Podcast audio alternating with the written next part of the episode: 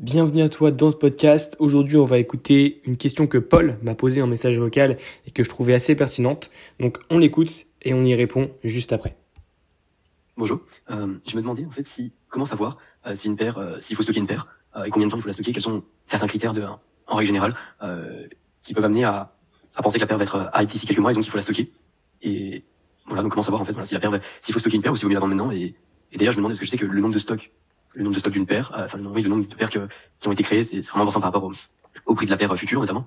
Euh, et comment ça se fait, enfin comment on a accès en fait à, ce nombre de paires qui ont été créées. Est-ce qu'il y a possibilité de le savoir Ok, donc on va répondre du coup à la question de Paul euh, qui me demande concrètement, bah voilà, comment on sait s'il faut stocker une paire dans le temps? Comment on sait si une paire va évoluer positivement? Et comment on peut entre guillemets l'anticiper? Ça, je pense que c'est une question que tous les revendeurs se posent parce qu'il y a forcément un moment dans notre entre guillemets carrière de revendeur, notamment quand on va commencer, où on va se poser la question. On va avoir une paire, on va se dire, mais est-ce qu'il faut que je la stocke? Est-ce qu'il faut que je la revende? Est-ce qu'elle va monter? Est-ce qu'elle va descendre? Est-ce qu'elle va stagner? Qu'est-ce qu'elle va faire concrètement? Comment va être l'avenir de cette paire?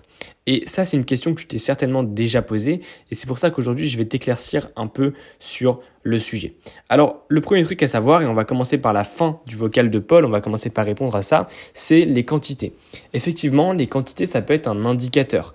Euh, on le sait notamment aujourd'hui, euh, forcément, plus une paire va être limitée, plus sa rareté euh, va être grande, plus forcément euh, le prix à la revente va être élevé. Maintenant, est-ce que cette rareté, ce nombre d'exemplaires limité, va faire que la paire va vraiment monter dans le temps?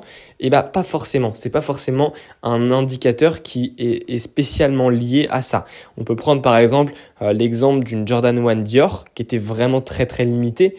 Et si tu regardes par exemple la courbe sur StockX, la paire n'a fait que descendre depuis sa sortie. Pourquoi? Parce que elle a stagné, après elle a un peu descendu et, actuellement j'ai plus la cote en tête, mais en tout cas euh, je sais qu'elle a, qu'elle pas mal descendu. Pourquoi? Bah Parce que justement euh, ça montre bien que, c'est pas lié, parce que la paire était très limitée, il me semble aux alentours des 8000 exemplaires, Euh, pourtant bah voilà, la cote est descendue. Parce qu'il y avait une grosse hype au début et qu'au fur et à mesure, bah on s'est rendu compte que la paire était un peu surévaluée. Donc, ce qui compte réellement, et c'est là que je vais rebondir sur ce que je viens de te dire, c'est c'est de se dire réellement, est-ce que la paire actuellement, elle est surévaluée ou est-ce qu'elle est sous-évaluée? Euh, Si une paire te paraît sous-évaluée, bien sûr, il y a des critères et je vais t'en citer quelques-uns après, mais si, une paire te paraît sous-évaluée, c'est tout simplement que bah, elle va monter. Pourquoi? Parce qu'à l'heure actuelle, elle est sous-évaluée. Et donc, plus tard, elle sera peut-être évaluée à sa juste valeur, à ce qu'elle vaut vraiment, par rapport, par exemple, à la beauté de son coloris, par rapport au stock qu'il y a, par rapport euh, à, la hype qu'il peut y avoir autour de la paire, euh, par rapport à plein de trucs. Et donc, elle peut être sous-évaluée. On peut se dire, par exemple, aujourd'hui, le, coloris actuel, il pourrait valoir bien plus parce que euh, c'est un modèle qui est par exemple une paire assez hype parce que c'est un modèle hype, c'est un coloris qui est plutôt tendance, etc., etc.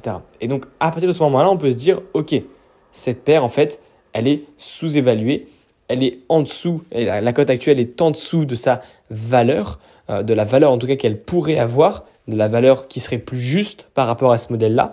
Et donc c'est un indicateur, c'est ce qui nous permet de se dire, ok, on va investir parce que justement, il y a beaucoup beaucoup de chances que ça monte. Il faut bien prendre conscience d'un deuxième truc, c'est que l'investissement, ça reste un investissement. Et qui dit investissement dit forcément risque. C'est-à-dire qu'on ne peut pas prévoir, on ne peut jamais prévoir à 100% qu'une paire va monter. Personnellement, j'ai plus d'expérience, j'ai placé de nombreux investissements, je t'en ai cité beaucoup, je te donne beaucoup d'exemples en story euh, et sur euh, bien entendu sur d'autres canaux également, mais je te donne beaucoup d'exemples d'investissements qui ont bien marché pour moi et aujourd'hui, j'arrive à plus ou moins euh, placer des investissements, certains de mes investissements en tout cas, qui sont sûrs à plus de 95, 96, 97%. C'est-à-dire qu'ils marchent euh, la majorité du temps parce que je sais réellement ce qui va monter. Je sais plus ou moins, mais je le sais vraiment, vraiment pas mal, on va dire. Mais bien entendu, il y a toujours du risque. Et pour n'importe quel investisseur dans n'importe quel domaine, il y a toujours un petit risque. Et moi, même si par exemple je me débrouille très bien et que j'ai passé beaucoup beaucoup d'investissements ces dernières années, eh ben, il y a forcément des investissements, ça peut encore m'arriver, où bah voilà, finalement ça va pas monter autant que ce que je l'espérais. et donc ça ne va tout simplement bah, pas être rentable pour moi. Ça, ça arrive et il faut bien en prendre conscience. Donc la conclusion de ce podcast, ça serait quoi? Ça serait que concrètement, ce qu'il faut que tu retiennes, c'est que vraiment, il faut que tu retiennes la sous-évaluation et la surévaluation. Si une paire est vraiment surestimée, c'est-à-dire si elle a un prix qui est très élevé par rapport à ce qu'elle est et par rapport à ce qu'elle pourrait devenir demain, euh, là c'est mauvais. Si concrètement on a une paire comme la Dior qui coûtait plus de 20 000 euros, et eh ben en fait on aurait pu se dire ok 20 000 euros c'est peut-être un petit peu cher pour ce que c'est. Certes c'est très hype, certes c'est Dior, certes c'est Nike, etc. etc. mais peut-être que c'est un peu trop cher parce que peut-être que la hype est beaucoup trop énorme. Euh, du coup, moi, ce qui va plus m'intéresser personnellement, c'est d'investir dans des paires qui ne sont pas hype, c'est-à-dire dans, des paires qui ne sont pas en fait euh, extrêmement demandées. Pourquoi? Parce que j'estime que peut-être qu'à l'avenir, elles seront demandées. Et donc là, bien entendu, j'ai toute une énorme analyse à faire à ce niveau-là pour me dire, ok, est-ce qu'il y a des chances que cette paire devienne plus demandée ou est-ce que au contraire, la demande euh, bah, stagnera et donc sera pas énorme tout au long en fait de, sa durée de vie entre guillemets. Donc voilà, c'est un peu mes critères. Euh, bien entendu, je t'ai pas tout révélé dans ce vocal, il faut que j'en garde un peu pour la suite. Euh, mais globalement, c'est certains de mes critères d'investissement. Donc retiens simplement le modèle, retiens la couleur, c'est également des, bons critères. Euh, les stocks, comme je te l'ai dit, c'est pas forcément un indicateur pour savoir si on doit stocker ou pas stocker, mais globalement voilà, le modèle et la couleur, c'est vraiment les deux éléments qui vont me permettre personnellement de distinguer si une paire peut être intéressante ou non. Et comme je te l'ai dit, on va venir surtout chercher si elle est sous-évaluée ou si elle est surévaluée. Et c'est ça qui va vraiment déterminer si personnellement je vais placer mon argent ou si au contraire je ne vais pas placer mon argent. C'est la fin de ce podcast et je te dis à très vite dans un prochain podcast.